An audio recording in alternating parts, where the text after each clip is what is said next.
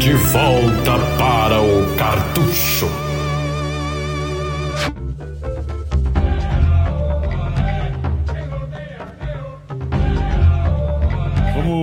Vamos, falar aqui com, com o Greg a respeito de um, de um jogo de mascote muito simpático, né? Dos anos, do início dos anos 90, que começou na era 2D, parecia que ia prometer e tal, e acabou ficando numa trilogia só naquele tempo, que é a Lagartixa Gex. O que, que você tem pra dizer sobre esse jogo aí?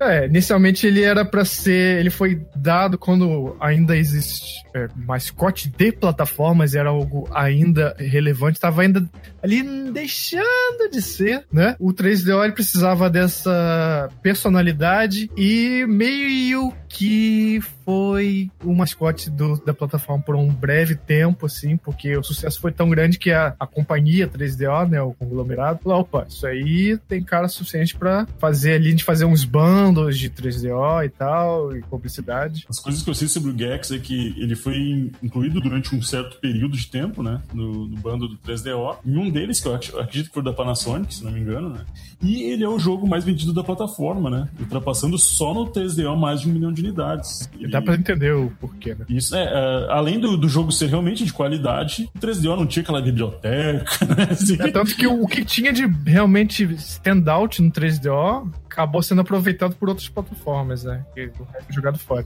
E, e, falando dele, é interessante que depois ele, a gente vai falar logo mais, eu acho que ele foi portado para as plataformas e, e, no total parece que ele ultrapassou a marca de 2 milhões de unidades, né? Uma, uma franquia estreante nos anos 90, esse número era incrível, né? É interessante essa franquia não ter virado. É, ela é feita pela Crystal Dynamics, que Isso. fez vários jogos já e tal, mas hoje em dia ela é conhecida por desenvolver os, os novos Tomb Raider, né? Sim, a Crystal Dynamics, ela, ela era da Eidos, né? E a Eidos foi comprada pela Square né, atualmente, né? Isso. Eu, se não me engano, a, o Tomb Raider, acho que era da acho que é Core, não sei se era Core Design, não me lembro direito, mas ele foi readquirido e a Crystal Dynamics pegou o, o eu não me lembro direito que eu, não, a gente não tá falando sobre Tomb Raider aqui, mas eu acho que começou com Crystal Dynamics Tomb Raider, depois foi pra outra e depois voltou pra ela. Ou o contrário. Sabe o que, que tu tá falando? Porque isso me lembrou, cara, que há um, há um passado até recente, assim, a, numa conferência, perguntaram pra, pra, pra um, na conferência da Square, um jornalista perguntou se havia interesse da Square retomar mais franquias da Eidos, além de Tomb Raider, sabe? Ela, é que obviamente é Gex, né? Isso. Tanta coisa, assim. Isso, e, e a Square disse sim que nós temos que atualmente o Gex está nas mãos da Square. Né? É porque atualmente esse levante aí é muito comandado pela Capcom. A Capcom está se dando muito bem com os jogadores uhum. e se as franquias da Capcom que ela disse que quer levantar as antigas e ressuscitar derem certo, que é uma chance forte, é, é, não há motivo para outras também se animarem em fazer, até com o nome mesmo, de repente. A gente atropelou um pouco, né? A gente, a gente tem falado isso no filme, mas uh, chegando aqui até. Tu acha que teria espaço pro Gex hoje em dia? O que tu acha? É, depende tudo da forma de fazer. É você não pisar no caminho errado, que é, por exemplo, foi o que o Yuka Lely fez, fez, né? Que é um jogo que agrada fortemente quem é fã de Banjo Kazooie, mas ela esqueceu de ver se isso comercialmente é algo interessante para eles, né? É, é mais ou menos isso que eu penso também. Uh, ou seja, 2D ou 3D, né? Não, é, Gex, no caso de Gex é só 2D. É um jogo e o resto, no mais a mais é o primeiro 3D ainda dá, dá pra dar uma enrolada, mas em, em suma, o que você tem que consumir de Gex é só esse que a gente tá falando nessa edição, que é um jogo de side-scroller. Ele foi feito meio que pra é, competir, como eu falei no nosso já lançado podcast de Donkey Kong, e competir com o Donkey Kong, conseguiu ter certa força, assim, se eu lembro desse se falava muito de Donkey Kong, mas Gex também tinha um espaço bem garantido ali, e ele, como eu disse, ele tem essa coisa do mascote velado, que é, mas não é. É uma coisa. Ele é exatamente o que aconteceu com o Crash Bandicoot no, no, no PlayStation. Que não é o da Sony oficial, o filhote mesmo, mas é, assim, o bastardo. E, e foi abraçado, né? Isso. Eu dia ter mais parecido com o Rayman do Jaguar, até, Agora Uhum. eu resgatei fundo, né? Mas uh, até pra quem não tá entendendo que a gente falou uma coisa, quem tá ouvindo, o que acontece é que o primeiro Gex, que é o de maior sucesso comercial, ele é 2D e o Gex 2 ele demorou bastante pra ser feito, ele só foi ser lançado acho que em 97 ou 98, assim, demorou bastante. O Gex 1 é de 94, né, se não me engano. E o que acontece? Teve aquele, aquela fronteira chamada Super, eh, Super Mario 64, né? É. Que a partir daquele momento parece que o que não fosse 3D era uma merda, sabe? E o Gex uh, Enter the Jaco, né, que no Nintendo 64 foi adaptado como Gex 64, como não podia ser diferente, uh, ele, ele, ele abraçou totalmente o Mario 64. Ele é, um, ele é uma versão uh, de pobre de Mario 64, vamos falar assim. Eu fui o único que eu zerei, foi o Enter the Jaco, na época, e a razão era exatamente isso. Eu tinha uma inveja do Mario 64, eu adorava aquele jogo, mas eu não podia ter ele no PlayStation, né? Então eu joguei o. aquele que, que não tem cão caçar com gato, né? Então foi, foi, foi bem nessa linha. Eu, a lembrança que eu tenho é, é que o jogo era competente, mas não, não tanto. Mas depois eu fui conhecer o 2D, mais recentemente até, e o jogo é incrível. O personagem ele tem uma extrema personalidade, o jogo é engraçadíssimo, né, Greg? Fala pra nós, né? É, ele é um desses jogos. Na verdade, existe um certo pioneirismo nele, assim, em que ele usava e abusava de vozes do personagem enquanto você jogava. Ele era uma coisa meio meta em que ele brincava com o que você estava fazendo, jogando, fazia piadas com, as, com a gameplay. Então, como a temática do jogo é muito sobre TV, ele é um personagem que ele é viciado em TV, Tem infinitas referências, né? Essa é uma das coisas- legais do jogo, né? ele faz essas vozes de menções homenagens a filmes, seriados e tal, dos anos 90, dos anos 90 e principalmente 80 e tal. E isso eu me lembro que os, os dubladores são comediantes, né? Da, da época, assim, Sim, o- a famosos. voz do Gex, ela é feita pelo Dana Gould, Hum. que é um dos dubladores que trabalha em, ou trabalhou, não sei, mas trabalhou pelo menos no The Simpsons. Ele é um dos dubladores do The Pô, Simpsons. que legal. É. Então é aquela vozinha dele. E, e só pra dizer assim, uma que eu me lembro, assim, cara, do, do, do- desse 2D mesmo, que quando o Gex morre, se não me engano, ele grita Adrian, que é o grito do rock quando tá todo espancado no filme, né? Isso. É muito engraçado, cara. E, tipo, Várias coisas. é, eu, eu fico imaginando quantas referências eu não peguei, sabe? Porque é a todo momento ele fala uma frase que tem relação com algum filme, ou é uma frase dita por algum personagem, ou coisas assim. Fora que as fases são temáticas, né? Dentro do- desse ambiente. Né? Quem lembra que a primeira é terror, né? É, satirizando os terrores dos anos 80 e tal. terror, segundo mundo é, mundo é cartoon, terceiro mundo é selva, quarto mundo é Chinatown e último mundo é central de TV, central tecnológica. Tem uma, tem uma história muito interessante com esse jogo. Por motivo algum, criança sabe, sabe como é foda, mas eu, como meu 3DO tinha exatamente 13 jogos, 13 discos. E aí, é, Desculpa, você teve na época o 3DO, cara? tive na época. Pô, que coisa legal, cara. Apesar de É. que na época não era tão legal, mas hoje tu olhar pra trás é legal, Não, sabe? na, na época, na verdade, era o, um jogo que você ia mostrar pros seus pais, né? Olha, filme na TV, né? É. É, e aí, nem to, alguns estavam riscados já. E às vezes o que eu fazia era fazer um swap de CD pra conseguir passar de algumas partes. Que às vezes era só uma música ou um vídeo. Era só pra você ver como criança já é atentado, né? Já, já sacava. Queria pular alguma parte, aí um swap do disco. Uma vez eu fiz com Street Fighter, eu só funcionava com Street Fighter. Eu preciso, eu tenho de novo 3D, eu preciso fazer isso de novo pra, pra ver que porra é essa. Eu juro pra você. Em que, dependendo da, é, da ordem que você fizesse essa troca de discos no começo, entre um disco e outro, ele é, acessava um jogo de arca, não era arcanoide, era uma mistura de arcanoide com Galaga, onde o Gex era navinha e a língua dele jogava uma bola de vôlei pra cima e ia destruindo os inimigos em cima. Certamente em algum minigame muito escondido que provavelmente até hoje ninguém conseguiu achar. Eu preciso pesquisar se alguém já achou isso de forma legal no jogo. Uhum. E tem Nunca- também. Nunca tinha ouvido um- falar isso. é, e tem um acesso a outra parte que é um jogo de nave voando, assim, com uma navinha mesmo, shoot 'em up. Essa eu acho que, se eu não me engano, que a minha memória já tá apagando, mas se você fizer 100% do jogo, pegar todos os controles remotos e tal, eu acho que você, eu não engano, você tem acesso direitinho a essa fase. Mas aí era muito engraçado. Não, nem precisa dizer que eu estuprei esse jogo de todas as formas. E é, legais e ilegais.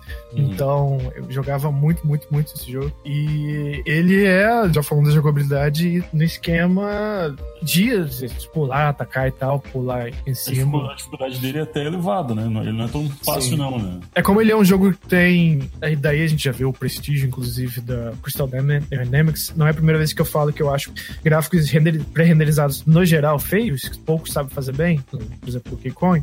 Ele é um personagem pré-renderizado e tal, o mundo também, misturas de coisas desenhadas e coisas pré-renderizadas. E faz isso de uma, coisa, uma forma muito orgânica. E aí existe toda essa prioridade de animações, as animações são bonitas, você sente o peso do personagem, e daí então que surge é, um jogo mais difícil, porque você tem que saber respeitar, não é um personagem parece uma folha, como a gente estava acostumado em 16 bits, e ainda mais em 8 bits.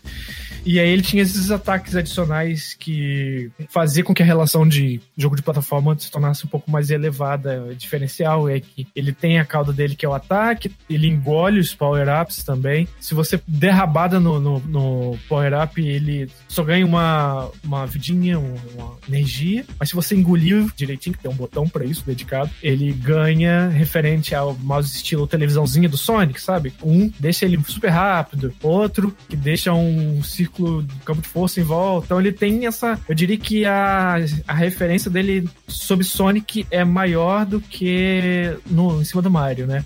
E tem essa coisa de coletáveis, parece um pouco com Donkey Kong, que na verdade eu acho que, como é da mesma época, prefiro dizer que é mais inspirado nas esmeraldas do Sonic, em que você tem que pegar todas para fazer os 100% do jogo, e nesse é, caso... A própria personalidade do personagem é mais malandro, assim, né? Isso, e aí e tudo isso com adicionado a, a comédia que o jogo faz, ele é bem falador, para uns pode até ficar chato de tanto que ele fala. É, é que na época isso era incrível, né, cara? O videogame falando, pela qualidade de CD, né? Conforme os mundos mudavam, ele ia fazendo comentários é, daquele mundo, que, por exemplo, na selva ele fazia comentários, brincadeiras em relação a filmes como Indiana Jones e tal. O Welcome to the Jungle, acho que ele falava, né? Referência ao... Quando, é, quando você entra no mapa, ele fala Welcome to the Jungle!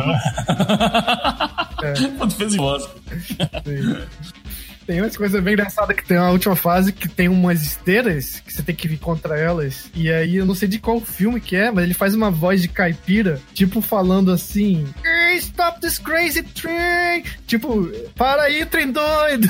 É, algum filme é esse, sem dúvida, né? É, então é um jogo gostoso de jogar. Para alguns, relacionado, é assim, comparando a coisas como Sonic mesmo, talvez o controle seja um pouco mais menos ortodoxo. Uhum. Então. O personagem é grande, né? Eu lembro disso, assim. É, é. Ele, ele, é bastante vertical, digamos assim. É, e a, a, física dele simulada é bem trabalhada, então isso pode irritar algumas pessoas. Não é só um pulo perfeito tem que pegar as nuances dele que criaram para esse jogo, né?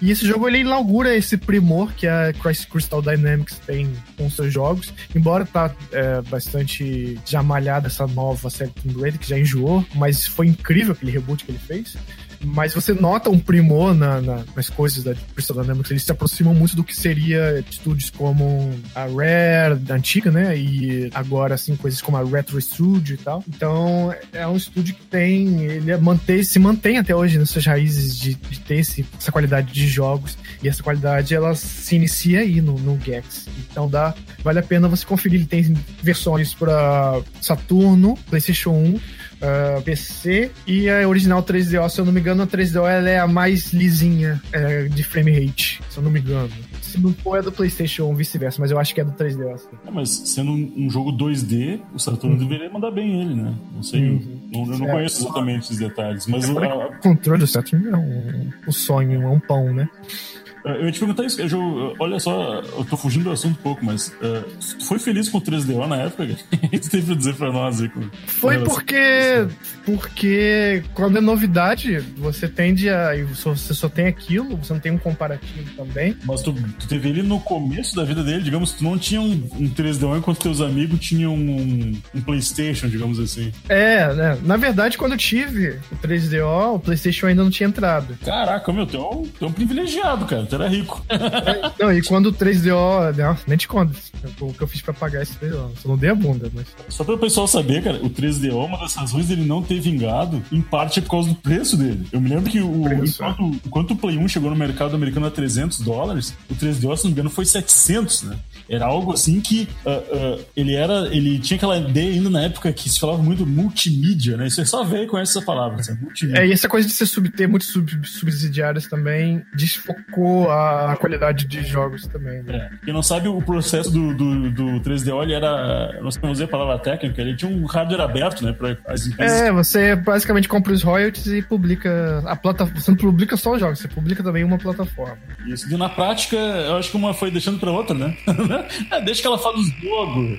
Parece muito com a Sony, só que ela não abre plataforma. Mas Sony é assim, né? Pare os filhos e deixa pro resto, joga bola pros outros, né? Ela pensava, não, os outros vão fazer jogo, a gente vai ganhar dinheiro em cima do jogo dos outros. E os caras foram deixando um pros outros, aquele preço absurdo, e acabou ah, ferrando com, com o 3DO. É, eu, eu, eu, eu vejo assim como uma plataforma bem essa que a gente tá falando. É quase um, um PC na época que tu botava na TV, né? Mas enfim, a gente vai. Isso é pro dia do, do podcast 3DO. né, 3DO, cara? exatamente. É que deve acontecer. Quando a gente tiver sem assunto, Isso. É. acabarem todas as plataformas. Mentira, tem coisa pior, gente. Tem coisa muito pior que isso. É, quer dizer que ninguém vai ouvir.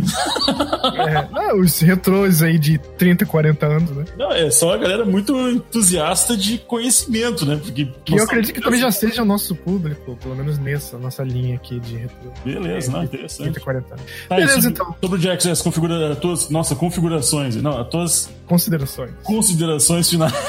aí. Fala pra nós aí.